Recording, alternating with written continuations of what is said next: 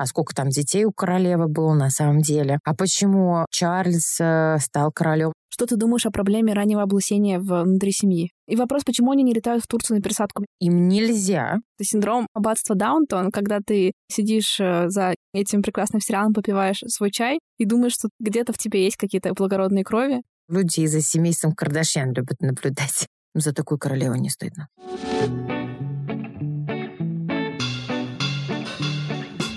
Всем привет! Это подкаст «Возле фикуса» и я его ведущая Динара, практикующий психотерапевт и автор телеграм-канала «Ноэт Ковчег». Устраивайтесь поудобней. И сегодня я пригласила в гости Сару. Сара — лингвист, также у нее есть замечательный YouTube-канал, Говорить мы сегодня будем нет не о лингвистике, мы будем говорить сегодня о королевской семье Великобритании, о тех событиях, которые с ней сейчас происходят, о тех э, метаморфозах, которые вообще возможно коснуться всей этой истории. И, наверное, во многом мне было бы интересно обсудить с Сарой, почему вообще весь мир с таким восторгом долгие годы следит как за сериалом, за королевской семьей, и, собственно, есть и сериал по этой теме. Как ты готова? Да. Здравствуйте, Нар. Я с удовольствием обсужу. И да, ты права, даже, мне кажется, слетят те, кто и особо ничего не знает про королевскую семью. Но сейчас я думаю, что каждый будет интересоваться, а сколько там детей у королевы было на самом деле, а почему Чарльз э, стал королем, а если вот сейчас с Чарльзом что-то случится, потом кто будет королем. То есть я вот тоже вижу, что меня люди спрашивают. Я понимаю, что из-за этой ситуации Сейчас многим это интересно. Но, отвечая на твой вопрос, почему, в общем, королевская семья интересна. Но мне кажется, что непосредственно в России есть интерес, потому что мы в прошлом тоже были при э, царях. Плюс э, есть такое общечеловеческая любовь наблюдать за кем-то. По факту, при всем уважении, люди из-за семейства Кардашьян любят наблюдать Просто здесь побольше благородства. Ты тоже прям, ты читала мои мысли, я подумала про семейство Кардашьян, но это даже такой какой-то синдром аббатства Даунтон, когда ты сидишь э, за этим прекрасным сериалом, попиваешь свой чай и думаешь, что где-то в тебе есть какие-то благородные крови, и вот они прямо сейчас актуализировали. В этом есть своя прелесть. Да, каждая, обычно же девчонки смотрят, каждая девочка хочет знать, а что носит королева или принцесса, из каких чашек они пьют, как они проводят свое время. И если человека, например, тяжелая жизнь, и ему приходится делать много монотонной работы, нет каких-то красок в жизни, там они это находят в чужой жизни. И, конечно, приносят определенную краску. Того, что, к сожалению, по факту, наверное, нет. Того, что мы там добавляем. Но моя любовь, например, к королевской вообще всей этой истории началась с принцессы Дианы. Мне было 8 лет, я первый раз увидела по телевизору. Она мне очень понравилась. Для меня до сих пор я являюсь яркой поклонницей. Я очень люблю принцессу Диану. У меня очень большая коллекция книг с ней связанная. Различные журналы я покупаю на eBay.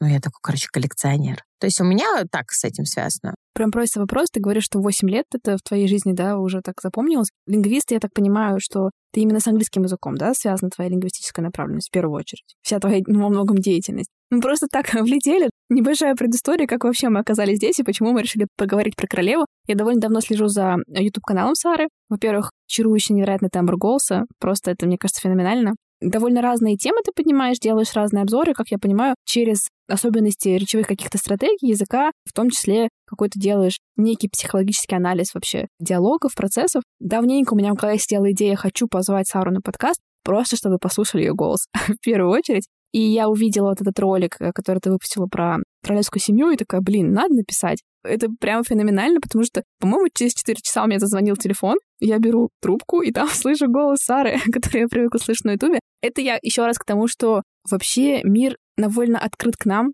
к нашим каким-то искренним предложениям, желаниям, и настолько легко люди могут пойти вам навстречу, что я еще раз призываю всех своих слушателей, если у вас появляется какая-то идея, предлагайте, реализуйте, пишите, и лучше не откладывать на лучший момент. Мне еще было стрёмное настроение, мне казалось, что вообще все не получается, все какой-то отстой, везде какие-то, знаешь, отказы. Вот этот твой звонок, он просто был какой-то приятнейшей вспышечкой, которая напоминает, что никакие попытки усилий действия не оказываются бесплотными. Накопительный эффект, он все равно приходит и нам говорит, что все, что вы делали, не зря. От новых вопросов у меня есть новые мысли, плюс я всегда готова поддержать. И я знаю, что формат подкаста он вообще достаточно сложный. Многие все равно любят смотреть при этом картинку. Людям это важно. Я не знаю, от чего это зависит. То есть, например, долгие ролики, которые я смотрю, я могу при этом мыть посуду, и это уже фоном. А в то же время, конечно, ты хочешь знать, как выглядят в этот момент люди. Мне кажется, что в России подкаст еще в массы так не прижился. Еще, в принципе, в целом, культура радио не так развита масштабно была, как я понимаю, что в США, в принципе, просто радио — это какой-то огромный пласт вообще взаимодействия с миром, и отсюда подкасты и начали так плодиться. А у нас все таки это в меньшей степени, но мне кажется, что оно приходит. По поводу разборов, так как я по образованию лингвист, есть такая тема, как а, анализ э, текста. И это всегда интересно было мне в университете. Вообще, мне кажется, всем это было интересно, кто дошел до четвертого курса. Когда начинаешь анализировать речь, у нас она была в английском. И я помню, что когда Меган Маркл дала свое интервью вот с Гарри Опри, я помню, что не разобрал только глухой. Я понимала, что мне нужно добавить то, чего еще не сказали. Я по образованию не психолог. Я сама нахожусь в терапии, ну и какие-то вещи экологичные знаю. Но я не психолог, просто общие моменты. Так как я преподаю язык, я все равно при этом не педагог, то есть у меня не было курса психологии. Но речь твоя очень сильно связана с твоим состоянием эмоциональным. То, что ты говоришь, считать человека очень на самом деле легко, потому что он говорит. То есть то, что я услышала, когда я слушала интервью с Меган, как она говорила, вообще какого плана это было интервью. Я понимала, что хочет опера, мне было понятно, что хочет, э, чтобы в итоге получилось Меган. Это интересно. И только потом я дошла до того, что можно старое интервью Дианы посмотреть. То есть у меня это шло так, когда я увидела, это было мое первое видео на YouTube, и что оно зашло 100 тысяч, я тогда помню, 100 тысяч, что? У меня в жизни не было таких просмотров. Я думаю, м-м, я понравилась Ютубу, ну давай я еще там что-то потом пришла Диана. Начала говорить, да, что речь много говорит о людях, о состоянии, а ты когда говоришь речь, ты имеешь в виду сухо записанные слова, как такая стенограмма, и интонации, темп речи.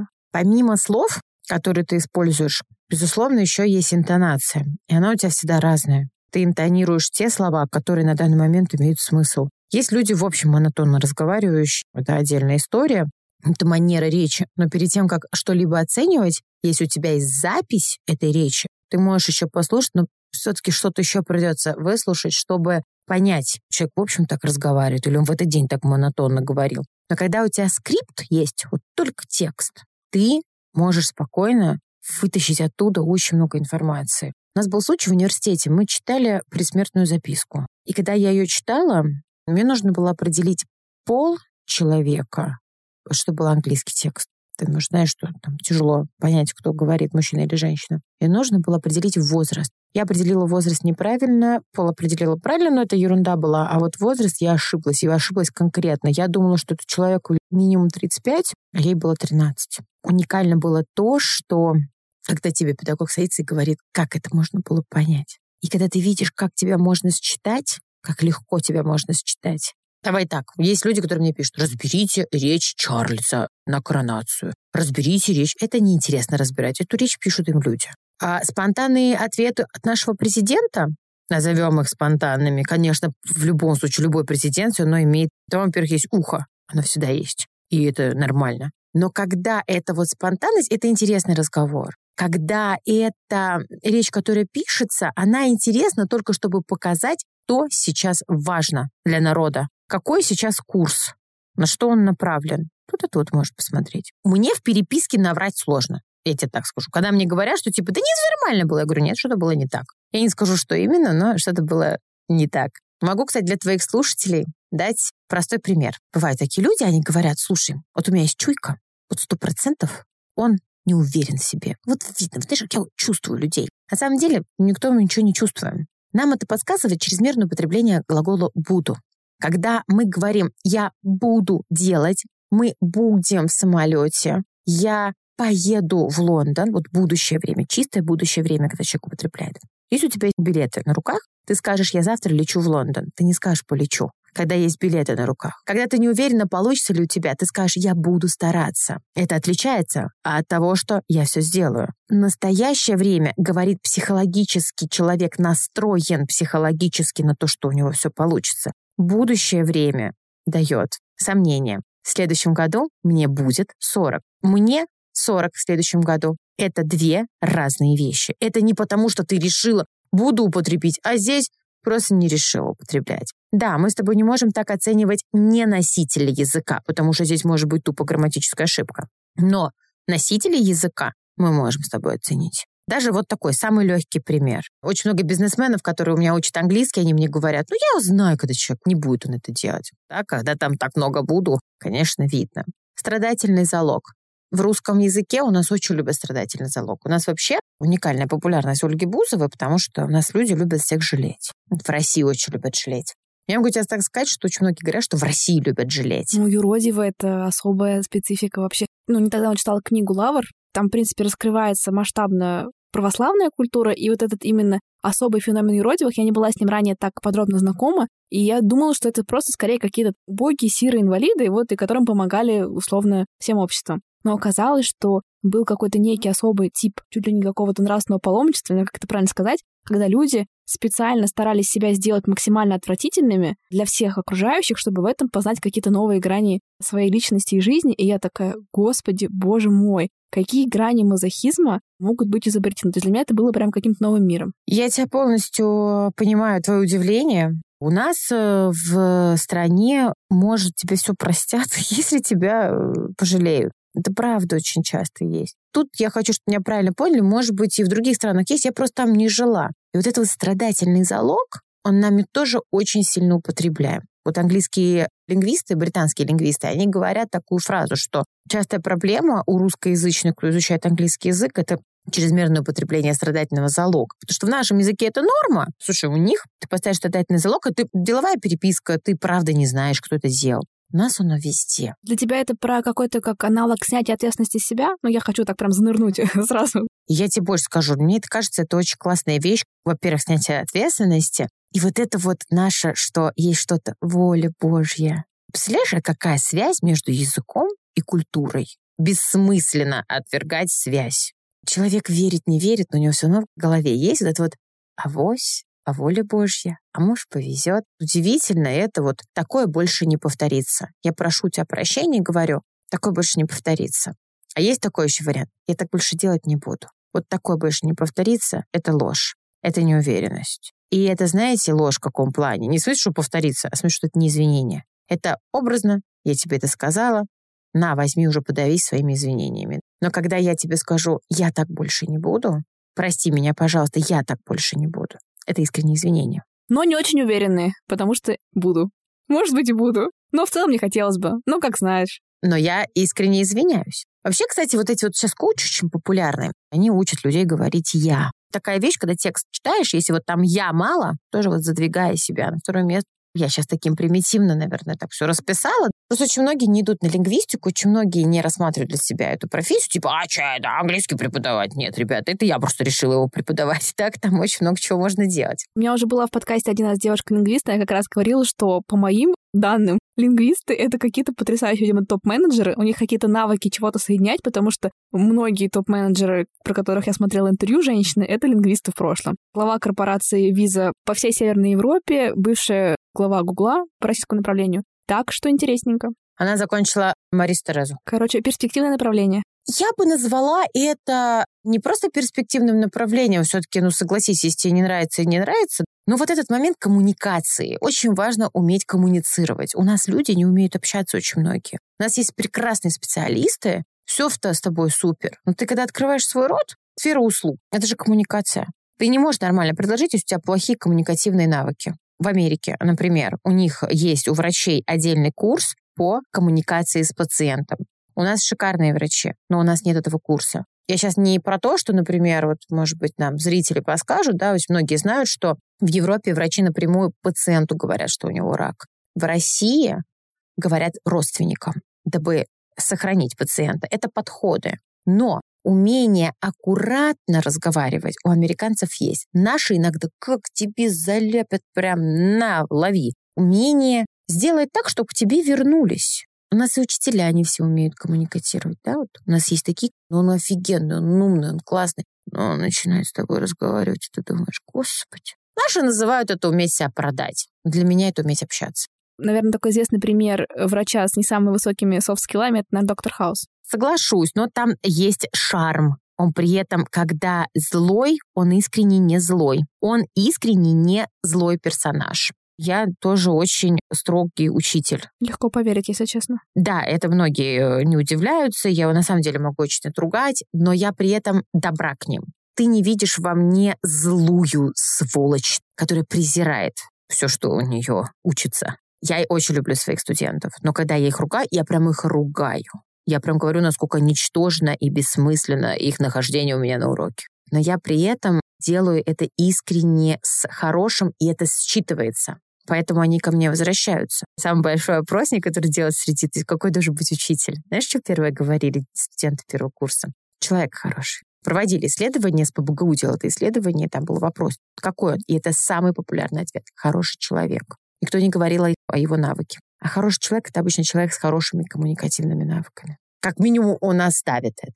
Наверное, самое ценное для меня качество учителей было точно не хороший человек, если честно, а влюбленный в свое дело. Этот аспект, он как будто зажигает так сильно, что невозможно мимо пройти. Мне кажется, какая-то во многом это иллюзия. Люди говорят, да, что был хороший человек, а в итоге выбирают они не этим. Мне кажется, и партнеры же тоже в своей жизни люди хотят видеть хорошего человека, а когда открывают свои реальные потребности, там могут быть совсем другие вещи. В любом случае, сухо, хорошо знающий свой предмет — это мало уметь его передать, это о другом. Если мы с тобой вернемся к семье королевской, ну, например, неподготовленные речи, вот как Диана давала вот это самое скандальное интервью на тот момент, которое было вообще, когда ты сидишь и говоришь, это сейчас любят послушать, как у тебя была депрессия. Да это вообще не понимали. Не то, что ты из королевской семьи, в общем, люди этого не понимали. К чему? Такой тенденции не было об искренних чувствах говорить. И это интервью интересно разбирать, потому что оно реальная. Да, ей давали список вопросов. Говорит она без наушников. Она говорит как есть.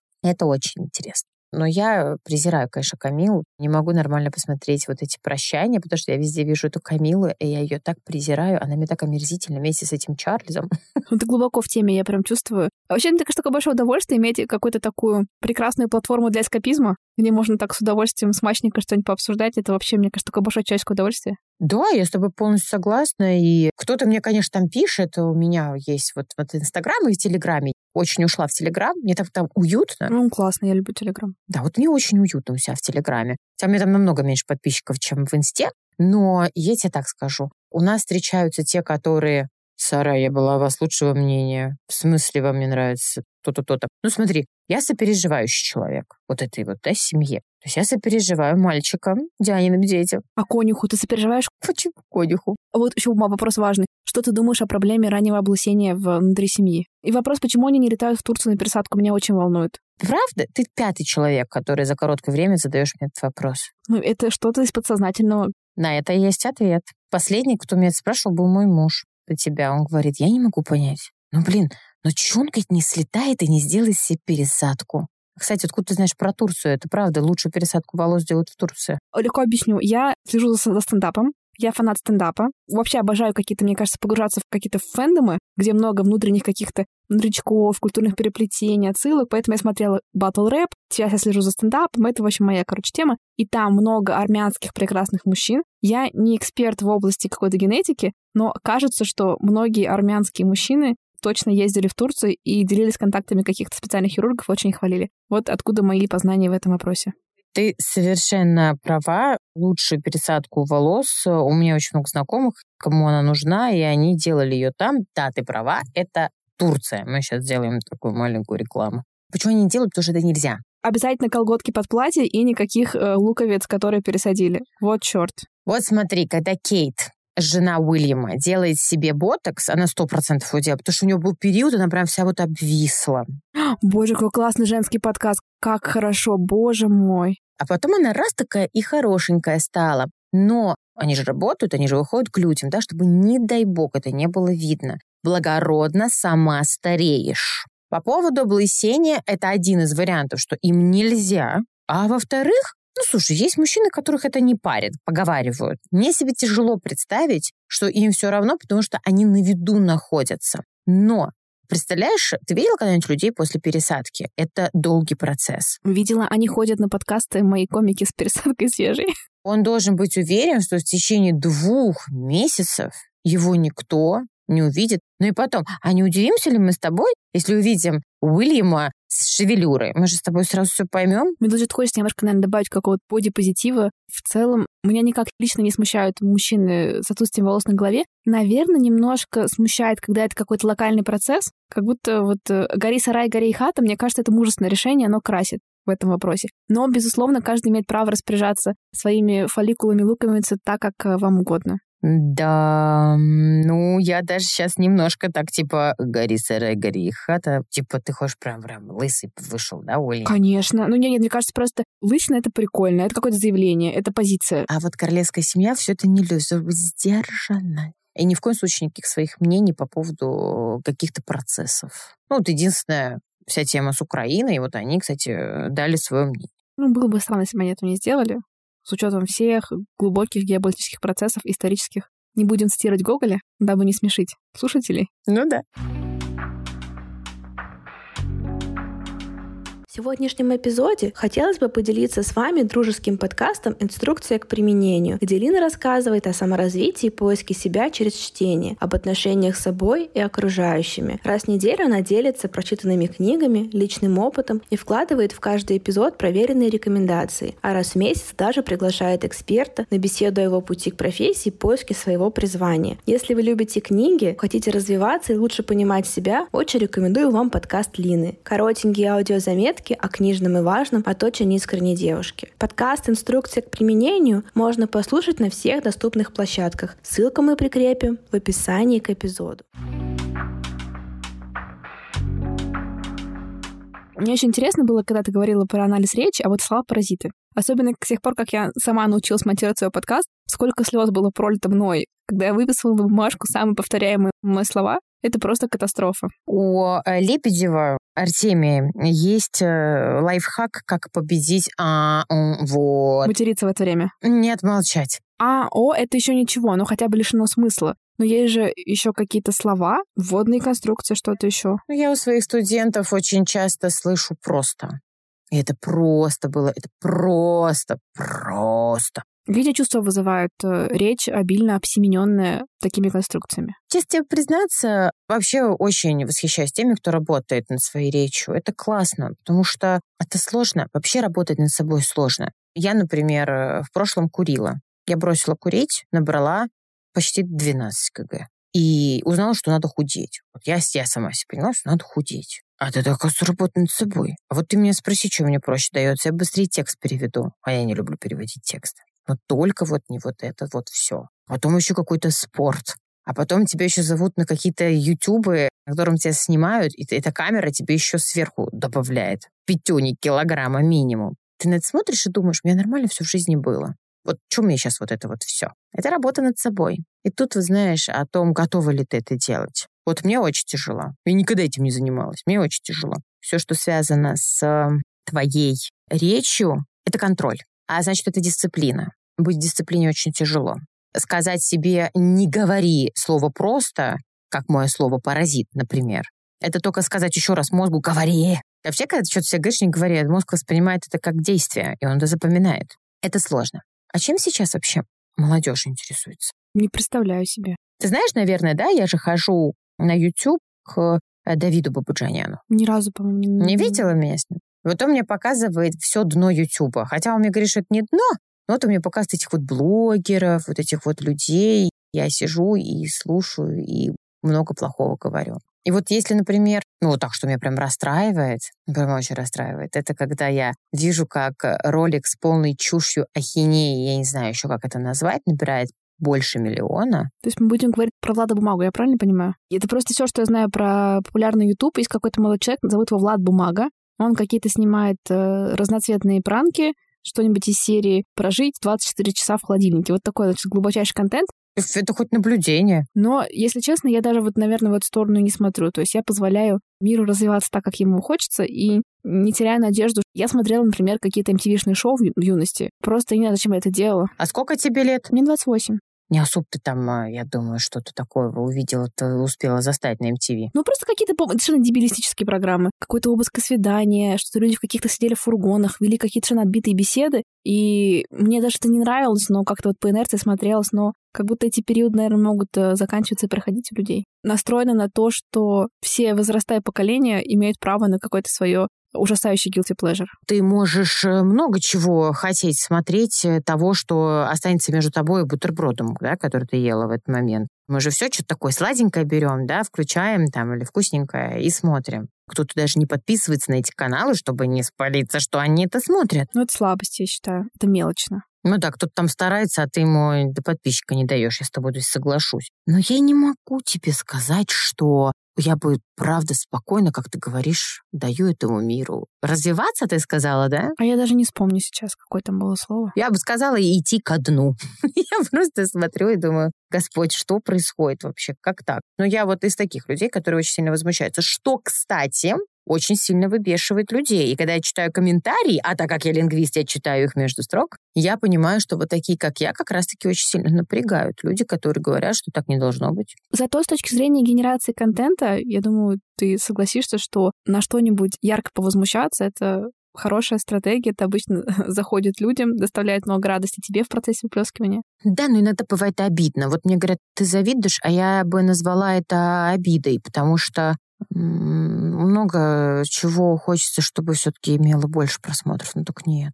Ну, здесь, знаешь, мне кажется, это какая-то такая... Вот, кстати, это мое любимое слово. Терпеть не могу вырезать, это невыносимо, но я очень часто говорю как-то, какой-то, какие-то. Но ты, наверное, тоже про неуверенность, скорее всего. Это про нерешительность э, дать точное Неуверенность — это просто очень такое обширное понятие. Нерешительность э, к критике. Ну, то есть попытка подстраховаться. Я, я не такого не имела в виду ты просто подстраховываешь себя. То есть я, например, тоже, как и любой другой, имела вот этот вот момент. Я часто говорю, ну это как-то неправильно. Но мне кажется, вот когда, знаешь, ты такой думаешь, блин, я сейчас просто скажу, что это дичь и дно. На меня обрушится критика. Я начала это говорить, может, потому что мне 35 в этом году, вот буквально через несколько месяцев. Может быть, потому что я нахожусь в терапии. Я не знаю, но я прям говорю это. И да, я получаю огромную реакцию, и очень даже часто я получаю негативную реакцию. Но не выражать свое мнение влечет тебя к тому, что...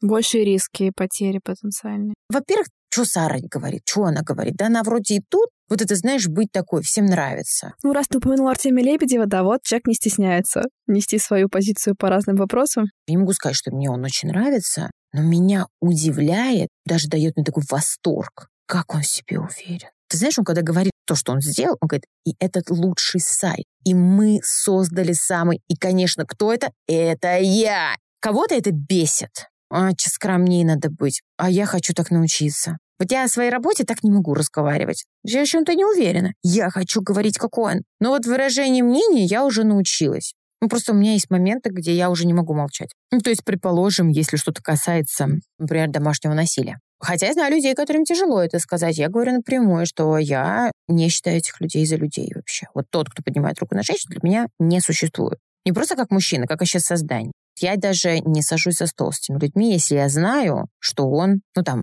мы-то с тобой знаем таких очень популярных людей, типа Башаров, сколько раз это было замечено, то, что он бил свою жену. Но, к сожалению, в ежедневной жизни тоже встречаются случаи, когда твоя подружка тебе может сказать, что ее муж там, может быть, на нее там поднять руку. То есть она его прощает, а я даже за стол не сяду. То есть у меня это сразу табуировано. В моей жизни все прошло хорошо, мне очень повезло, у меня адекватные родители, у меня прекрасные отношения с моим мужем, но для меня обижать человека, который тебя слабее, это не прощает. Такое нельзя прощать. И таких надо это наказывать. Очень жалко, что у нас этого не работает. То есть здесь я вот прям с мнением. А многие боятся его сказать заменяя, ну, это как-то неправильно. И вот то, что вот ты сейчас спрашивала, это вот это. Это не «я боюсь». Нет, это готовность к критике твоего мнения. Потому что здесь твои слушатели реально увидят тебя. Вот она, вот ее мнение. А потом еще ты его можешь поменять. И это тоже страшно. Как показывает практика, у нас, например, легко переобувается. Я вообще люблю еще, знаешь, на какие-то источники ссылаться, вот какие-то делать э, такие преамбулы. Я читала. Ну, это, наверное, тоже про какую-то попытку снять себя глобальную ответственность за сказанное. Хотя вот ты когда говорила про Артемия Лебедева, что он позиционирует там свой продукт уверенно как самый лучший и, в принципе, радостно себя всячески хвалит. Я вот тоже про это думала, ну, не на примере его, но в целом я порой наблюдаю, как другие специалисты делятся тем, как они успешны в своей какой-то отрасли. Мне тоже это вызывает восхищение, но я прям понимаю, наверное, для себя, что я так, наверное, не хочу. То есть я понимаю, что как будто это какая-то уже важная часть моей личности сомневаться. я это вижу не только в негативном свете. То есть, в принципе, культура сомнения не так и плоха.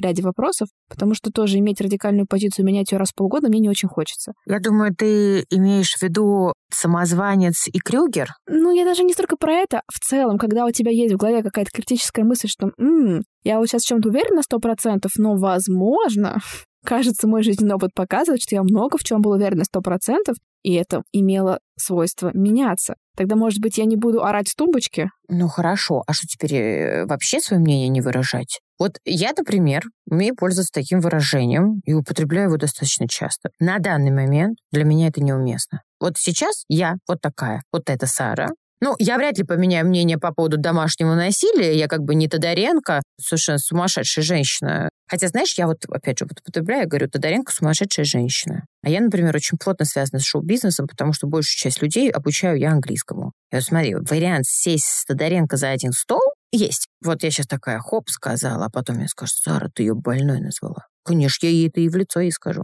Потому что человеку хватило мозгов сказать, а что ты делаю, чтобы он тебя не бил. Понимаешь, вот здесь я вряд ли передумаю. Дам тебе такой пример. Я ярый защитник животных, я волонтер. У меня есть свой приют кошачий. Я очень любила Познера. Вот сейчас ты как подумаешь, блин, Сара, как Познер и приют. Мне когда говорят, о чем ты мечтала? Я мечтала просто пять минут посидеть за чашкой чая с ним. Это было лет десять назад. Он говорит такую фразу. Перед Олимпийскими играми в Сочи, что всех бездомных собак надо расстрелять. Ну, не расстрелять, он сказал, ну, убить. Ну, по факту это отстрел собак. А как вы хотели? Тут уж волонтерами. Надо их всех отстреливать. Такой решил проблему. Для меня он умер в этот момент. А еще так ярко это получилось, потому что я его очень сильно любила. Вот есть вот это у меня в характере. Да, так перехватить у меня тоже есть такой какой-то внутренний, знаешь, маркер отмены. Меня будет легко стригерить какие-нибудь обесценивающие высказывания в адрес женщин. Я просто еще вот говорю, видимо, сильно слежу за стендапом, и там какие-то приятные мне комики очень легко могут у меня слететь. Хотя я тоже это как будто пересмотрела для себя. Я даже писала про какой-то большой текст, что я слушала один подкаст, и там молодой человек что-то говорил про то, что женщина, которая пишет первая, тире конченая очень однозначно высказал свою мысль без как-то, без мне кажется. И я такая, господи, я против этого человека, его не будет в моей жизни, ни копейки не отдам на развитие его как артиста. А потом я смотрела с ним много-много-много выпусков, его разные взгляды на разные ситуации, как он себя проявляет тут, там, здесь, и поняла, что кажется, все-таки по совокупности факторов он мне приятен, и я в какой-то своей системе ценностей такая-то хороший человек. И я вот, наверное, для себя как раз решила, что не хочу я на такой быстрый матч отменять для себя людей по каким-то стереотипам. И это хорошо, что ты это анализировала в голове, это классно. Кто-то это к знаку зодиака как-то отнесет, тут отнесет к психотипу. О, сейчас я хочу угадать твой знак зодиака. Господи, очень хочется. Ну давай со стихии начнем. Либо огонь, либо земля. Вот у меня такие версии. Удивительно. И огонь. Как будто какие-то тельцовые нотки я тоже чувствую. Вот что-то такое есть, присутствует. Оба моих родителя тельцы. Может быть, о них что-то осталось. Но нет, я огонь. Ну, визуально на льва, конечно, очень сильно все это смахивает. Ты видишь во мне какую-то самовлюбленность. Нет, я чистый знак, э, педагогический знак. Я стрелец. Я тоже стрелец, кстати. Я когда говорила про самовлюбленность, нет, я скорее про какой-то образ. Ну, то есть ты очень представительно выглядишь. Э, мне кажется, умеешь себя как-то показать, продемонстрировать, расположить в пространстве, какой-то создать такой... Слово престиж мне не нравится, но какой-то премиальный. Мне кажется, какой-то такой премиальный вайп ты можешь создавать. Это мои коммуникативные навыки. Хотя уровень упертости, конечно, и значимости своих ценностей, это, конечно, по-стрельцовски, да, согласна. И э, если посмотреть по вот этим моментам, ну, я тоже так делала, смотри, вот как ты говоришь, что, ну, не надо рубить с плеча. Ну, как бывает, вот ты видишь человека, просто человек, познакомили себя, и тебя бесит. Ты думаешь, ах ты тварь, какой же ты мерзкий. Я, кстати, так думала про Познера, почему-то с первой секунды, как я его увидела. Вот видишь, до тебя быстрее дошло. До меня долго доходило. Я не прощаю убийства животных, потому что, опять же, мы возвращаемся к одной и той же теме. Обижать слабее себя. Видишь, у меня все крутится вокруг одного. Я себя тоже анализирую. У меня все крутится «не трогайте тех, кто вас слабей». Дети, женщины, животные, тем более, они вообще за себя заступиться не могут. То есть для меня, если ты готова обидеть того, кто априори не может тебя обидеть в ответ, все, уже это не человек. Харасмент тоже вписывается в описанную тобой систему вполне себе. Я, например, пресекаю в себе, мне тоже это хочется. Вот я знаю, что я на язык подвешенней, например, какой-нибудь другой девушки. Она меня раздражает, и с темы Динар просто раздражает. У меня есть такой, я тоже человек. Ты меня просто бесишь. И что я делаю дальше? Я понимаю, что я сейчас с ней так буду говорить, я ничего ей плохого не скажу, но она просто будет обтекать. Искусство пассивной агрессии. Да, знаешь, как я себя сдерживаю? Потому что это моя сила, речь. Я не разрешаю себе это делать. Это несерьезно. Может быть, эта девочка может мне врезать так, что мама не горюй. Но в словах она не может это сделать. Это же считывается. Маньяк, кстати, знает, на кого можно напасть. Они это считывают, они своих жертв чувствуют. И любой психиатр скажет, что это жертва маньяка, это реально может быть жертва маньяка, а вот это не может быть жертвой маньяка. То есть это также и психотипы. Сейчас знаешь, каких маньяков беру? Никогда вышел такой, пойду убью кого-нибудь, да, когда совсем больные люди, у него вот эта агрессия пришла, ему надо в этот момент кого-то убить. Нет, не этот, а тот, когда вот, например, такие маньяки, как Тед Банди, они выбирали себе жертв. Конечно, наступаем на такой немножко хрупкий лед виктимологии, и вот э, чуть-чуть вот уклон в это. Мое хобби — серийные маньяки. Все так любят эти true crime подкасты. Но в этом есть какой-то большой смак, что-то такое опасное, пугающее исследовать, но сидя в какой-то теплой безопасности. Я думаю, что это общечеловеческая какая-то большая радость. Мне интересно со стороны, я делала анализ на Теда Банди, я смотрела его речь. Я вот, например, понимаю, кого он искал. И он хотел получать каких же, что он делал, почему он делал так. То есть это чувствуется даже, когда он разговаривает. Это интересно. Интересно слушать, какие метафоры используют психованные люди, хотел сказать, психи. Я имею в виду психи типа маньяков. Какие они метафоры используют. Из последнего, что я запомнила, мне так было, блин, так интересно. Как вообще такое в голову могло прийти? Шепот в моей голове напоминает мне рой пчел. И знаешь, я представила в этот момент, вот рой пчел, вот это же такой неприятный звук, но мне он неприятен. И как назойливы могут быть э, голоса в голове. Это то искусство, умение выражать себя в, в метафорах. Кстати, больные люди, они обычно, вот которым нужна помощь психиатра, они обычно с очень интересной речью. Ты их вот так прямо слушаешь, думаешь, господи, как интересно. Ну, мне, наверное, надо какую-то оставить позицию такого гуманного, дестигматизирующего психолога, вставлять какие-то вставки, что вот, все-таки виктимология под вопросом, современные ученые в этом сомневаются. А больных людей больными не называем. Не хочу этим заниматься, хочу просто присутствовать в диалоге и не нести свою позицию. Знаешь, по поводу больных людей, как это правильно называется, когда есть вот э, этикет речи, что сейчас... Как Новая этика. Ты вылетел. Новая этика, да. Вот по поводу новой этики. Ты знаешь, я недавно назвала какого-то совершенно ненормального блогера дебилом. И ты знаешь, что было удивительно? Никто его не защищал. Но написали, что дебил — это вообще-то диагноз. И как можно было взять и написать такое? Вы где видели, чтобы врач диагнозом говорил ну, все понятно, это дебил. Такое где-то видели? Есть классификация кретинизм, дебильность. Ну, в таком виде нет. Но это есть в разговорной речи? Ну, маловероятно. Смотри, у нас все в семантике идет определенный. У нас с тобой есть слова с общей семантикой, общим семантическим полем. Если есть вот лошадь, мы с тобой животное предполагаем. Кого-то обзывали лошадью, он обидеться в этот момент может. А я, например, лошадей очень люблю и говорю, грациозная, как лошадь. Странное сравнение, но у меня коннотация положительная. Имею право. Теория реляционных фреймов. Кажется, есть такое специальное направление, которое это изучает. Есть, как минимум, точно факт семантического поля который ты даешь. И почему всегда всех призывают читать? Потому что когда ты читаешь, ты расширяешь это поле. Я не понимаю вот этот э, моральный этап, который заходит иногда, вот то, что мне люди написали, то, что сказал дебил. Больной человек, у меня, например, я сейчас тебе объясню, кого я называю прям вот, когда я говорю больной. Вот здесь у человека заболевание, и ты не знаешь об этом, и ты готова на него уже обидеться. Я тебе говорю, Дина, не обижайся, он больной. У меня это положительная коннотация. Я наоборот тебе говорю, он болеет, болеет. Чего ты него обижаешься? Человек пожалеть надо. Без шуток. Просто в этом много позиций как бы сверху, и в этом есть свои как будто подводные камни. Ну ты же помнишь, меня спросила, а интонация? Ну да, но это отчасти может быть про завернуть как-то одну и ту же штуку в более симпатичную обертку. Самое классное, и это был комментарий под моим видео о королеве, когда ее не стало, когда человек написал, я выключила ваше видео, потому что смотреть на вашу ухмылку было мерзко. Что? Я искренне не видела там ухмылку. Ну вроде люди тоже. Но она же искренне ее увидела. Что мне теперь пойти повеситься? Ну, вряд ли. Пересмотреть видео, перезалить его, перезаписать его. И тут, понимаешь, ну, есть определенные вещи, которые нельзя нарушать по законам YouTube и УК РФ. Все остальное можно.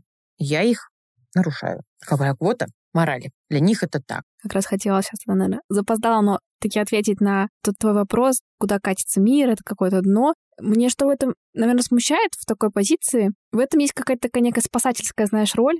Надо мир как-то спасти, его отвернуть от плохого в сторону хорошего. И, по-моему, в этом есть какая-то ловушка в плохом смысле этого слова. Я много раз этот пример. Меня страшно раздражали все интернетные э, стоны на тему Елены Блиновской, что она как-то вот всех обманула, что-то сделала ужасное, там как-то вот воспользовалась низким уровнем жизни, отсутствием социальных лифтов, чего такого угодно, потому что мне хочется сказать, блин, давайте смотреть на взрослых людей как на взрослых людей и отдавать им право делать в своей жизни то, что им хочется. И смотреть то, что им хочется, деградировать так, как им хочется, потому что как будто, вставая в позицию каких-то надзирателей, которые знают лучше, как надо, это как будто еще какую-то более извращенную, что ли, все это приносит. Я с тобой, Динар, полностью согласна, если мы обсуждаем вариант покупки каких-то курсов, э, каких-то э, вещей, которые, ну, что-то вот на тебя нашло, ты поверила, пошла, купила, и тебя обманули. Я, конечно, считаю, что да, вот на них обижаться смысла нет. По поводу Блиновской я с тобой здесь полностью согласна. Но я не согласна по поводу уродов, которые катаются 80, 100, а то и 150 км в час. Не, ну тут я согласна, да, это про нарушение. Помнишь, даже был случай у нас в Москве, какой-то пранкер, который вот эти все это творит, тоже блогер.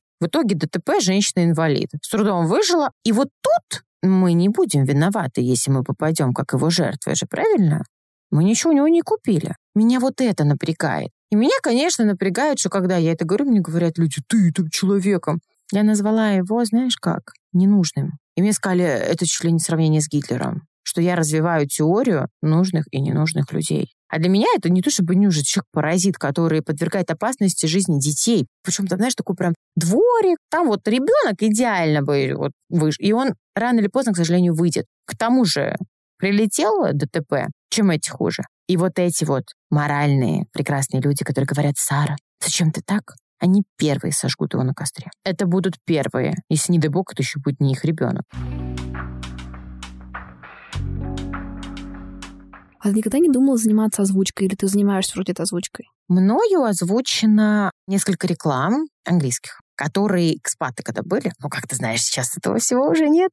Я озвучивала L'Oreal, краску именно для волос. Я официальный голос Орбита. И я голос компании Shell. Бензин, да, и прочее. Поставленный и припоставленный голос прям чувствуется, что ты... А это потому, что я пела в хоре. У меня музыкальное образование. Я пела в консерватории, много выступала, у меня оперное пение. Это из-за этого. Это как следствие вышло. Ну, я тебе честно признаюсь, это все достаточно не прибыльное занятие. То есть э, вот в такой комнатке, в которой ты сейчас сидишь, если ты профессионал, ну, за сколько ты там рекламу? Плюс-минус, ну, полчаса на все про все уходит. Там несерьезная оплата при количестве заявок. Если, конечно, диктор прям популярный, да, тут может быть что-то быть интересное. Но озвучить рекламу намного сложнее, чем озвучить фильм, например. Потому что умение озвучивать рекламу — это немножко другой навык. Тембр, подача, дыхание — достаточно сложный вариант. Это было у меня такое, знаешь, посмотреть половством, можно так назвать. С финансовой стороны очень долго и затратно получается. Но э, любовь к звуку у меня давно, плюс музыка, плюс мой супруг занимается тоже звуком. У меня тут, видишь, такие мягкие стены. Это у, у супруга к перфекционизму тенденции, да, ты только что озвучивал в самом начале? Я подумала, что так ласково говорить, наверное, можно только с очень родным человеком. Да, меня многие укоряют за то, что я очень могу группой высказаться. Да, вот я сейчас, наш подкаст закончится, и это будет очень милый человек. Ну, потому что я уже приготовилась с тобой разговаривать. Мне крайне близка идея откровенности, потому что и так же все видно. Тогда как будто что-то озвучить, что видно, делает коммуникацию более какой-то безопасной. Ну, я так это вижу вполне себе ты пугающее впечатление можешь производить. Я бы так это мягко сформулировала. То-то ты не в курсе. Нет, от студентов это будет очень э, неправильно с моей стороны, если они не послушают, а они послушают подкаст, конечно, они скажут, Саш, как тебе не стыдно, ты там удивилась, э, слышала бы она, как ты можешь на нас наорать. Здесь, да, но при этом твои слушатели сейчас меня не видят, но у меня же очень милые щечки. И это добавляет э, милоту моей внешности сразу, мне кажется, не поймешь. Но потом, конечно, когда я открываю рот... Ну, такая опасная женщина, опасная, опасная. Да, я могу оправдаться. Так как мне 35, я ребенок 90-х, я обладаю восточной внешностью, я с Северного Кавказа. И, конечно, в 90-х это был недостаток, нежели чем э, достаток. Разгар такой жуткой вещи, как скинхеды, это было очень популярно. Моя мама работала, у меня мама эксперт по криминалистике. А ты в Москве, да, видимо, еще? Да. И она работала, она отпечатки пальцев трупов снимала, такая работает, она уже на пенсии, вот, но тогда она работала, и она мне в детстве рассказывала, она очень боялась, что я могу как-то попасть где-то в метро, я была из простой семьи, мы все ездили на метро, что где-то, не дай бог, а я еще пела когда в хоре, какие-то концерты, детей спокойно отправляли доехать там несколько станций по прямой, что, не дай бог, где-то что-то, я там встречу каких-то уродов. И, к сожалению, даже со мной это случилось. Это был, наверное, такой самый большой страх, о котором я даже не рассказывала маме долгое время. Обычно, когда детей очень сильно пугают, они не говорят об этом родителям. Не потому, что я их боялась, а потому, что это был колоссальный стресс для меня. Я стояла после концерта, у меня был такой еще макияж, потому что девочек же красят да, на время концертов. Значит, у меня такой вот э, костюмчик через ручку. Я жду поезд, ко мне подходит пара, мальчик и девочка, скины. Я понимала, что они скины, потому что у них были вот эти вот обувь их примечательные. И один мне сказал, что мы таких, как ты, вырезаем. Я очень запомнила эту фразу. Но у меня хорошо работала голова, я пошла к толпе. И это была большая проблема в 90-х. Сейчас дети, которые меня слушают, например, они удивятся. Школьники удивятся, скажут, да ладно, да ты чё? Это было тогда. А я э, с таким именем была одна в классе. И э, я знаю, что такое, когда тебя не зовут на дни рождения, потому что мама не разрешает дружить с нерусскими. Обороняться — это паттерн, заложенный с детства. Чуть что, я готова обороняться. И у меня есть вот этот вот прием, и он э, еще момент выживания. То есть я понимаю, что я так выживу. Потому что очень тяжело было. Очень тяжело было получать хорошие партии для пения, потому что всегда смотрели на твою нежность. Очень тяжело вообще было находиться, когда тебя обзывают. Это правда сложно. Я два раза стояла на отчислении в университете, потому что подралась. И эти драки были связаны с тем, что меня оскорбляли из-за моей национальности. Сейчас это никто не поймет, но я как преподаватель могу сказать, что за твое имя тебя в детстве могут чмырить еще по той причине, что в наших учебниках никто не вносит наши имена. Вот э, по математике помидоры кто с кем делит? Антон с Машей? Я, наверное, да, тоже поделюсь немножко своим опытом, потому что мне кажется, у меня будет тут интересная оптика. Я из Башкортостана. Потом, когда я оказывалась в Центральной России, я очень много удивлялась. Зовут меня Динара, фамилия меня Фахрединова. Я привыкла жить в многонациональной, многоконфессиональной среде, и у нас в классе были дети, условно, половина со славянскими именами, половина с именами более непривычными на слух, наверное, среднего жителя России. И вообще, как мне кажется, ну, с моей какой-то оптики, всем было абсолютно наплевать. И это потрясающе здоровая, расслабленная среда. У меня есть ближайшая, дорогая моему сердцу подруга Фатима Джабаева. Я никогда даже никак не воспринимала особым образом что она Фатима Джабаева, она делилась, что в ее жизни это имело много разных окрасок, то, что мне было незаметно, даже в рамках нашей достаточно такой благоприятной в этом смысле среды, она много чего чувствовала. Особенно после событий, связанных с Нордостом, вот этот тяжелый какой-то период был очень ярко. Я про это ничего не знала, потому что когда у вас не болит, вы можете очень много чего не замечать. И к тому, что, да, когда я приезжала в центральную Россию, мне порой было ну, досадно видеть многие вещи, когда невероятно интеллигентные люди, петербуржцы там в 15 поколении, бросают какие-то фразы между делом, а у меня вот момент мороз по коже, что вот такое можно говорить про другого человека такими словами, и как это все не бьется этим образом, и как это все как будто кажется вот фантастически просто лицемерно невероятным, и это, конечно, впечатляюще. У меня внешность, не знаю, как видишь, не видишь, она достаточно стандартная и воспринимается многими как, типа, ну, славянская девочка. Хотя на самом деле исторически там у меня скорее это какой-то типаж татарской чего-то там, Видимо, со мной говорили только на русском языке в детстве. Мои родители, по-моему, особо не владеют другими. Короче, к тому, что по мне особо не скажешь. И мне говорили потрясающие фразы на собеседованиях по типу «Вау, а почему у вас славянская внешность?» Вот что-то типа такого. Причем, очевидно, это имело как будто коннотацию серии «Вам же повезло с этим». Вы же это осознаете? Динар, у меня была фраза, когда я просила не употреблять слово «черно» при мне, мне говорили, ну что ты, ты же нормальная. Да, да, это вот это в этой серии. У меня же есть друзья геи, вот это вот знаменитое. И это жутко унизительно. И я ни в коем случае там не говорю, что все мое окружение в 90-е было такие, но таких было много. Но, справедливости ради, когда я начала учиться в лицее, и это был определенный круг людей, там такого уже не было. Один был случай в универе. Девочка ничего умнее не нашла, как назвать меня, как я тебе сейчас сказала. Именно так. Мне мерзко это произносить. Не потому, что нас кто-то будет банить. Мне мерзко это слово произносить. Противно. Просто была ссора, она его решила употребить, и началась драка. Сразу. А для меня это был триггер, триггерный такой момент. Я никому не разрешаю. Сейчас, конечно, так уже не отреагирую. Но тогда это был, друг, это был другой человек. Хотела сказать про драки, поделиться. По-моему, единственная драка в моей жизни, но я абсолютно ни о чем не жалею, и скорее считаю, что в этом мои сильные черты были проявлены. Мне кажется, что тоже ты меня немножко поймешь. Это было, по в первом классе, и какую-то девочку оставили староста и сказали ей, выследи, пожалуйста, за там что-то тишиной в классе, и ушла наша ученица. И эта девочка встает и говорит такую фразу. Кто будет шуметь, я дам подзатыльник. Все. В моей голове, типа, со мной будут так разговаривать. Предполагается возможность такого исхода. И если я в этой ситуации как будто буду молчать, получается, я такая, да, окей, со мной можно так говорить, и я соглашаюсь на такие правила.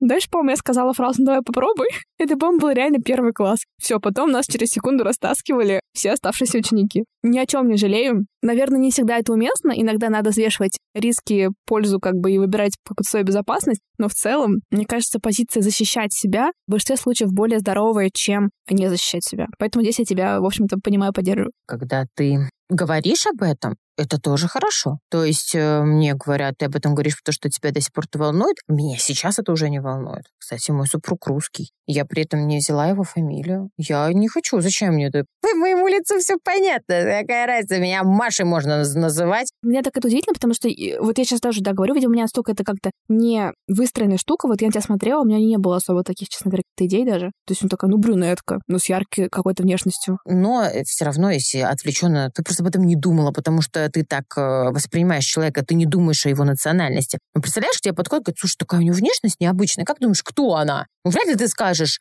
сто процентов славянка, посмотри. Ну, вряд ли ты это скажешь, конечно, если тебе кто-то задаст этот вопрос. Мой профиль, мне кажется, уже о многом говорит. На самом деле, во мне очень много кровей. Так, я из Северного Кавказа, я из Дагестана, я там никогда не жила, но этнически мои корни уходят туда. Безусловно, еврейское начало у меня есть, это самый популярный вопрос. Из-за Сары, из-за имени. Конечно. Самое важное для меня это то, что я иудейка в этой всей истории это самое важное для меня. Для меня это был взрослый поступок принятия иудаизма. Не просто «а, это номинально что», а вот именно осознанно. И это было для меня очень важно. А когда мы, если мы сейчас опять вернемся вот в эту тему, как люди к нам относятся по тому, как мы выглядим, меня очень, как педагога, беспокоит. Не будет такого, а, э, там, Магомед, а, какое смешное имя, там, да, и какие-то перековерты. Детей можно понять, почему они так делают. Все, что для них ново, необычно, они могут высмеивать. С детской стороны это окей. Мы не можем ребенка считать злым из-за этого. Нет, это нормально. И мы с тобой бы ржали тоже. Если такой Антон какой-то пришел, да, в наше с тобой именное поле. Ну вот, видимо, да, у меня нет особого опыта, потому что я привыкла к разнообразиям имен, и мне наоборот, мне немножко скорее кажется скучным концепция, когда как будто у вас есть набор там условно из 10 кубиков, ну ладно, из 25 кубиков, и вы должны ими жонглировать. Мне кажется, гораздо веселее в целом какие-то ценности разнообразия э, мне внутренне всегда были близки, и поэтому чем больше вариантов, мне кажется, тем прикольнее. По-моему, любому ребенку приятно, когда кричат его имя и оборачивается меньше, чем 30% детской площадки. Нет? Для нас это окей. А что сделать, чтобы это было окей? Ты что, его пойдешь по всему Северному Кавказу возить? Нет, несите эти имена наши учебники. У нас же огромная страна. Но это сейчас мы приходим к кейсу с э, темнокожей русалочкой. Нет. А почему нет? Кейс с чернокожей русалочкой — это переделывание того, что было. То есть это знаешь что? Это если мы сейчас Евгения Онегина сделаем Магомедом Онегиным. Вот это чернокожая русалочка. Это вот это. Ну, то есть ты хочешь, чтобы только персонажи, считающие яблоки, видоизменялись? Учебники. Учебники. Математика. Детям же какие примеры дают? У Антона было шесть грибов. Маша собрала на восемь больше. Сережа принес еще 20. Сколько грибов всего у ребят? Почему из этой тройки нету одного это не чернокожая русалка. Подожди, чернокожая русалка — это жесть, конечно. У меня, кстати, к Диснею один вопрос. Почему нельзя просто создать новый мультик и сделать темнокожего героя? Новый мультик создайте просто. Оставьте вы в покое эту бедную русалку. Ганс Христиан Андерсон в шоке сто процентов. Я вот это не понимаю. Я не против темнокожих людей. Это было бы клуб с моей стороны вообще адекватного человека. Почему нельзя придумать нового героя? Зачем перекрашивать старых? То, что я прошу, я прошу другое. Я прошу, чтобы сделать так, чтобы наши дети знали наши имена. Различные имена нашей страны. Знаешь, если ты по Америке возьмешь учебник, там есть Фатима, Магомед, Кевин, Антон, там есть все, потому что у них страна многонациональная. Но у них культура другая, у них все-таки страна построена силами мигрантов. А что, у нас в культуре нет дружбы? А где наша дружба? Это не колонии? вообще-то. Ну, какие тренды в обществе? И поверь мне, если это сделают, люди будут знать эти имена. Или человеку будет приятно. Но, с другой стороны, как разместить? У нас же огромное количество республик, э, каких-то национальностей, языковых культур, да, и как это засунуть в учебник? Там будет 50 человек считать яблоки с утра до вечера. Это разнообразие. Почему? У них есть отдельно предметы сейчас в школе. Я не застала такие предметы. Но сейчас есть наша большая страна. Дети вырезают различных человечков в различных нарядах. Ну, кстати, прикольно. Так и должно быть. Я видела какую-то очень красивую карту, где каждый сегмент э, каким-то национальным узором, орнаментом покрыт. И, конечно, там огромная Якутия, просто гигантская. Ну, это же надо знать. Надо знать, как выглядят национальные флаги, надо знать, как выглядят национальные гербы, как выглядят костюмы, и что на Северном Кавказе есть очень много разных национальностей. Там также есть и православные, и мусульмане. И это да, надо знать, это наша страна. Какого вообще? Мы об этом не знаем. Тогда чем мы гордимся? Просто, что она большая? Вот я вот это не понимаю. И, конечно, я с педагогической стороны, это факт, что это разбавит. Имен не так много, как тебе, Динар, кажется. Но самое главное, чтобы оно показалось нашему министру. Патриотизм — это хорошо. Патриотизм должен быть. Почему не должно быть? Но он и должен быть осознанный, и ты должна знать эти национальности. Тебе должно быть даже интересно это. А вот как у вас? А вот это блюдо?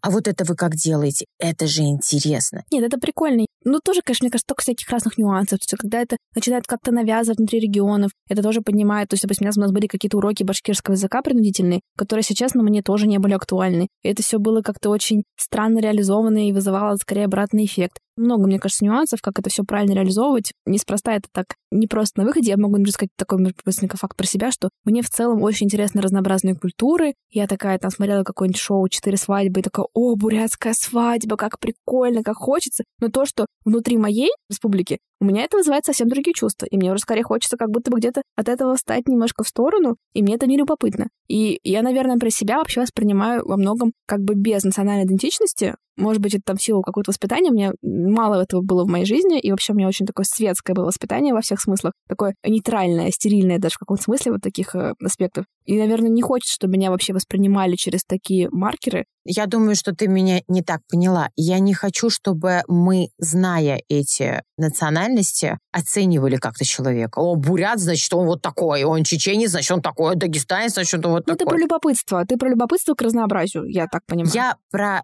хорошее любопытство. Я про то, что не тупой патриотизм, а осознанный патриотизм, когда есть чистая гордость за культуру. Потому что культура что я знаю? Могучий русский язык, какой-то могучий. А вот тот, кто громче всех орет, ты спроси, они могут процитировать что-нибудь у Пушкина. Многие очень уже не могут. А я больше про это. Я больше про осознанную любовь. И для меня, например, нет ничего красивее э, русской поэзии. Ничего нет. Хотя там у меня есть второй и третий язык. Я все равно считаю, что самая красивая поэзия, она, конечно, у русских. Но почему я так считаю? Потому что это мой родной язык. Я его чувствую так. И мне как лингвисту хочется, чтобы люди знали, насколько он богат. И когда ты читаешь о путешествиях Лермонтова, о ссылках Лермонтова, о любви Лермонтова, о боли Пушкина на Кавказе, я хочу, чтобы человек понимал, блин, как минимум, где это находится. Ну да. Вот, конечно, такая общая считывается риторика в твоих словах с начала подкаста, что давайте запретим людям интересоваться чем-то низменным и плохим, давайте привьем им осознанную любовь к чему-то хорошему. И это, конечно, наверное, не всегда приводящая к успеху стратегия. У меня большие планы на свою карьеру. Я очень часто путешествую по нашей стране, рассказываю людям коммуникации в английском языке, как научить людей говорить на иностранном языке, о языковых барьерах, о подходе, различных методиках в преподавании. Ты знаешь, обычно есть две такие фразы. Первое, что мне говорят, это «Ой, Сара, знаете, проблемы есть побольше». Наверное, есть. Я не говорю, что это проблема номер один. Но когда мы все расстраиваемся по каким-то случаям, ну, например, у нас что-то случилось в обществе ужасное. Много очень там людей, которые, вот, например, официальная статистика. Каждый второй в школе пробовал наркотики. Какая себе, да, статистика? Я думаю, не очень хорошая статистика. И это не статистика имени Сары, это официальная статистика, которую не любят афишировать, но она есть, ее можно найти в интернете. И вот мы это все, когда обсуждаем, очень много девочек, которые 14, в 15, в 16 беременны, да? Это хорошая статистика? Я думаю, нет, потому что сказать, что мы воспитаем здоровое общество, и эти девочки воспитают здоровых детей, здоровых, ментально здоровых детей, у нас очень низкие шансы. А мы как бы с тобой хотим ходить к нормальным врачам, хотим получать хорошее образование, хотим, чтобы наши дети получали хорошее образование. А как это случится, если мы тупеем? Сейчас, понимаешь, какая тенденция. Сейчас надо гладить по головке, говорить, у тебя все получится. Сейчас надо говорить о мотивации, поставить цели, идти к ним. Я против этого. Я считаю, что есть дисциплина и жесткость. Есть предмет, надо его учить. А мотивация одна — стать человеком. Ну, вот тем человеком, который описывал Горький, тем человеком, который рисует в своих образах Оскар Уайлд. Да, каждый выберет своего человека, но чтобы его начать выбирать, надо иметь что-то в своем крабке, который находится в голове. Нас нет сейчас целей учиться. У нас есть цель, как зарабатывать. А еще не работать, а зарабатывать. Смотри, на самом деле завтра поймай себе вот буквально минуту на мысли, что сейчас говорят все блогеры. Что сейчас так ярко нам говорят о том, как, например, Даня Милохин, парень, у которого нет образования, ездит на Майбахе. Красавчик. А тебе зачем учиться? И ты тоже сможешь. Я считаю, что это, конечно, выгодно с многих моментах иметь общество не особо умное. Но я всегда призываю к тому, чтобы люди не искали себе мотивацию, оставили себе цель, выстраивали дисциплину и четко шли к этой цели.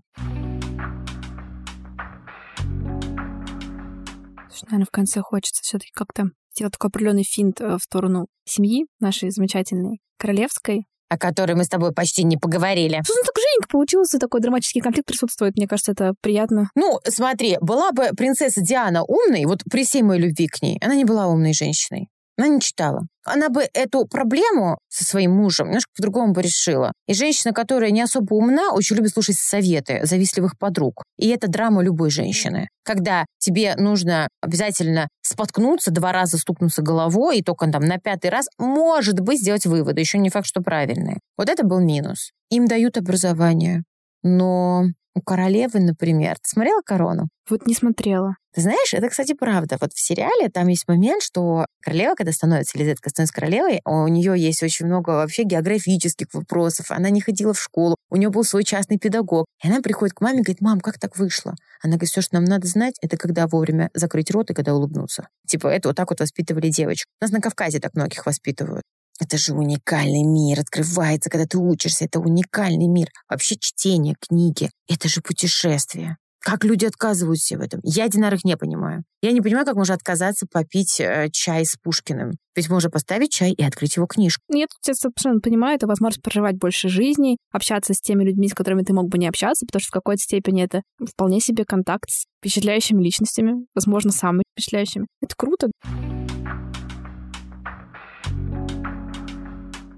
Мне такой уже был один раз классный подкаст, когда мы прям были вообще как будто на разном ментальном языке с гостей, и в итоге получилось очень интересно. Я вообще такое люблю наблюдать, потому что у меня, наоборот, такая позиция, да, делайте, как вам нравится, у всех какая-то своя оптика, ну и фиг с ним, а так интересней. А ты прям вижу, так хочешь куда-то нести свою позицию в массы, это прикольно. Мне кажется, людям нужно, чтобы кто-то им что-то так яростно продвигал. Часто у людей есть в этом потребность. Я очень надеюсь, что я не перегорю.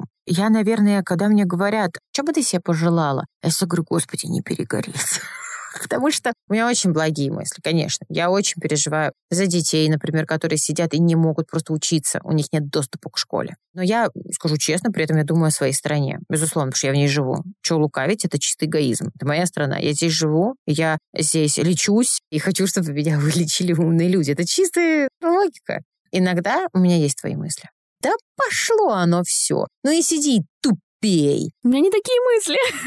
Интернет твой вообще, включи его, смотри эту дичь всякую. Ну, это, короче, прикольно, что мы такие какие-то все разные. Хочется мне, наверное, спросить тогда напоследок. Не будем, думаю, касаться Меган Маркл. Мне кажется, уже весь интернет обсудил ее нарциссизм со всех сторон. Мне интересно про покинувшую нас Элизабет вторую, хотя мой YouTube, я не знаю, как он оценивает, конечно, мою Q, но мне активно подсовывал ролики из серии «А реально ли умерла и королева?» Уровень теории, которые там предполагаются, я даже не буду цитировать, но не буду врать. Я интересно провела время это на поверхности. Предположить, что она умерла раньше, потому что вот этот раз, которая пришла к власти, ну, как бы на два дня, вот два дня. Я, кстати, верю, что она умерла, когда она умерла. Это я верю. Я любитель тоже этих заговоров всяких. Интеллект вживили в тело двухлетнего ребенка. В это ты не веришь? Как? Слушай, я даже не знала об этом. Где-то это... У тебя какой-то интересный YouTube. Я не знаю, есть ли такая теория, я просто сейчас ее фантастически изобрела вот в стилистике заголовков. Пересмотрела сериал «Черное зеркало». Как мы недооцениваем смерть. Смерть четко, точно пришла к Горбачеву. Смерть дождалась конфликта на Украине и пришла к Горбачеву после. И смерть четко дождалась. Когда трасс выберут, королева благословила, и тогда королеву смерть брала. Меня это вижу больше в философию. Смерть, она придет, я верю в то, что у каждого свой день. Ну, это опять здесь уже немножко религиозные, да, мотивы. Меня, кстати, очень часто хейтят за то, что я верующая. Меня прям хейтят за это. А еще когда мне говорят, ты занимаешься наукой и веришь в Бога. И что? Это все равно, что ты любишь бобы и также мороженое. И что? Мне кажется, вера — это такое место, где просто апофеоз пространства выбора. То есть вы можете выбирать, верить или не верить, выбирать во что верить, и вам даже не нужно никаких малейших для этого дополнительных факторов. Поэтому, мне кажется, очень странно вообще этот вопрос как-то обсуждать. Произойдет вторую. Она ну, выглядит, я не очень сильно в теме, да, но как будто очень такой сильно сдержанной женщиной в максимальном понятии слова «сдержанный» что вообще вот лингвистически из того, что ты видела, вообще имеет ли место спонтанная речь в ее исполнении, или это как раз тот человек, который не позволяет себе никакой спонтанности? Ты имеешь в виду речи королевы? Нигде никогда не было никакой спонтанности речи. Даже речь, которую она так не хотела говорить, это речь на смерть принцессы Дианы. Там была большая заварушка с э, флагом, который не хотели опускать. Потом уже все уже призывали королеву что-то уже сделать, потому что умерла принцесса людских сердец. Что происходит? Почему она молчит? И вот она дает эту речь. Эту речь тоже пишут очень умные люди. Это не говорит уж королева глупая, но это пишут. Там э, поумнее. Уж меня точно люди работают, которые веками, блин, это оттачивают мастерство речи и коммуникации. Ее спонтанности есть слухи о том, как она общалась с женой Кеннеди, о том, как она очень легко подхватила очень простолюдина Гагарина, когда что-то он там с чаем у них было, он то ли ложку как-то постучал, то ли он макнул что-то в чай, ну, короче, то, что протокол вообще. И она подхватила, сделала так же. Ой, а вы в России так делаете? А давайте я тоже так же сделаю. Это вот королевская, и в ней это есть, понимаешь, вот эта вот спонтанность, я лично это не видела, да, вот именно документально, но об этом много говорят. В ней есть то самое королевское благородство. В ее сынке нет. Сейчас я тоже выкладываю эти видео, где он какой-то нервный, то у него ручка клейкая, то он вот так показывает, типа, уйдите, уйдите, он весь какой-то нервный, и мне говорит, Сара, у человека умерла мама. Благородство. Вот ты меня сейчас попросила, есть что-то такое вот прям спонтан? Нет. И она умела всегда по-королевски выходить из ситуации. Да, у всех есть плюсы и минусы, я не политолог. Мне там тоже накидали, какая она была нехорошая, как она там где-то что-то делала. Я смотрю, за такую королеву не стыдно. Слушай, знаешь, мне кажется, наша встреча была супер спонтанной, начиная от ее организации до того, как текли топики, до вообще каких-то вбросов, которые мы с тобой делали. И мне хочется задать такой странный вопрос. Я часто задаю на своих рабочих встречах с клиентами, но мне было бы интересно вообще, не знаю, что ты для себя забрала вот из этих часов нашего разговора, с чем уходишь. Правда, мне было бы страшно интересно это узнать. То, что можно быть спокойней. Есть люди, которые все это тоже вид осознают и спокойнее на это смотрят.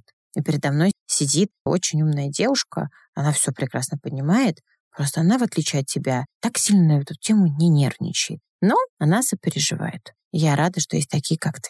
Я, наверное, знаешь, с чем ухожу? С тем, что мне так интересны люди. Я вот даже поймала, мне так не хочется какие-то вот протокольные фразы вставлять. И мне гораздо интереснее часто послушать, а что за этим стоит, а как ты к этому пришел, чем, знаешь, вот эти делать ремарки. Ну, вообще-то мы, конечно, не позволяем себе таких фраз. Не дай бог, мои слушатели подумают, что я могу допустить это в пространстве своего подкаста. Да, мне здесь интереснее живые диалоги, и я очень рада, что сегодня это прям было очень в лучших традициях качественной кухни в 4 утра. Настоящий подкаст. Да, мне тоже очень с тобой понравилось. Я, правда, получила большое удовольствие. Скажу тебе так, что ты психотерапевт, по тебе слышно тебе идет эта профессия. Уверена, что ты на правильном пути и будешь дальше развиваться. Ну и надеюсь, что это наш с тобой не последний подкаст. Давай, пока-пока. Пока-пока. Не забудьте полить цветы и подписаться на наш телеграм-канал возле фикуса. Там будут все ссылки на любые упоминаемые книги, источники, интервью и прочее. Слушайте нас на Apple Podcast, Яндекс Музыки, Castbox, ВК, везде, где сможете найти. Оставляйте отзывы, ставьте звезды, это помогает нам продвигаться. Также вы всегда можете записаться ко мне на индивидуальную консультацию. Хорошего вам дня!